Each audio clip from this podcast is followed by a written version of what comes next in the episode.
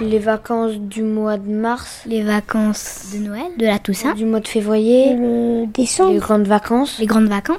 les grandes vacances, L'info des marmots, le podcast de Paris Normandie. qui explique l'actualité aux enfants. Les jours fériés ne sont plus ce qu'ils étaient. Ces jours fériés, les jours fériés, les vacances scolaires, 1er mai, À 11 novembre. vacances scolaires. En France, il y a 11 jours fériés, sauf en Alsace-Moselle où il y en a 13, et 16 semaines de vacances scolaires. Un moment où après l'école, bah, on a deux mois pour se reposer et après c'est la rentrée euh, et on reprend les, les cours euh, à l'école. Si tout ce programme te semble simple, en réalité, le calcul du calendrier scolaire est plus compliqué qu'il n'y paraît et il a beaucoup évolué. Par exemple, là, j'ai deux semaines libres, puis où je peux aller partout. euh, je reste à la maison. Si aujourd'hui tu as un rythme d'environ 7 semaines de cours suivi de 2 semaines de vacances, plus 8 semaines pendant l'été, ça n'a pas toujours été le cas. Ce rythme change en fonction de la zone dans laquelle tu vis. Il y a la zone A, la zone B, qui concerne les élèves normands, et la zone C. L'objectif avec ce planning, c'est que tous les écoliers français ne se retrouvent pas en vacances en même temps, et donc potentiellement au même endroit. Par exemple, les...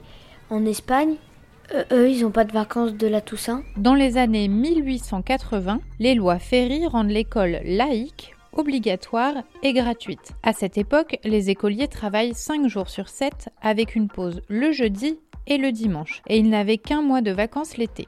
Il y a des gens qui n'ont pas de vacances, même s'il y a école. Même il y a des gens qui ont, qui ont du travail, mais ils n'ont pas de vacances. bah, dans des pays, oui, oui, mais dans d'autres pays, non. Il y en a certains, ils peuvent pas aller beaucoup beaucoup à l'école. Bah du coup, ils... pour avoir plus de temps à l'école, bah du coup, on- on- ils ont pas de vacances. Après la Première Guerre mondiale, les vacances ont été repensées en fonction des fêtes religieuses et de l'agriculture, car beaucoup d'enfants aidaient leurs parents au champ ou à la ferme après l'école. Depuis cette époque, il y a eu de plus en plus de vacances, jusqu'à celles que tu connais aujourd'hui. Le 11 novembre, c'est pas férié, mais euh, normalement ça pouvait être un lundi l'an dernier, puis euh, du coup on n'est pas allé à l'école. Bah, parce que c'était la célébration des, des, de ceux qui ont fait la guerre. Du coup, bah, c'est férié. C'est un jour où on ne va pas à l'école. Parce que c'est un jour spécial. Pour les jours fériés, c'est encore différent, car si les vacances scolaires commencent toujours un samedi pour se terminer un dimanche soir et ont des dates différentes tous les ans, les jours fériés, eux, ne bougent pas ou presque pas.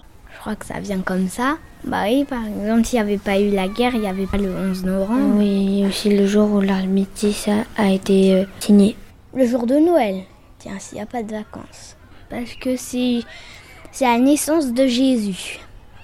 Ces jours sont généralement liés à des événements religieux, comme le lundi de Pâques en avril, le 15 août ou Noël, ou ils sont liés à des événements historiques, comme le 14 juillet ou le 11 novembre.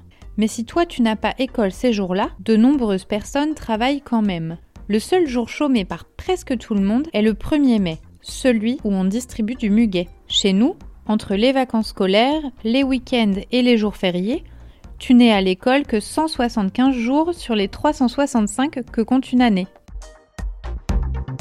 Les plus grandes vacances, c'est les vacances à qui peut de l'été.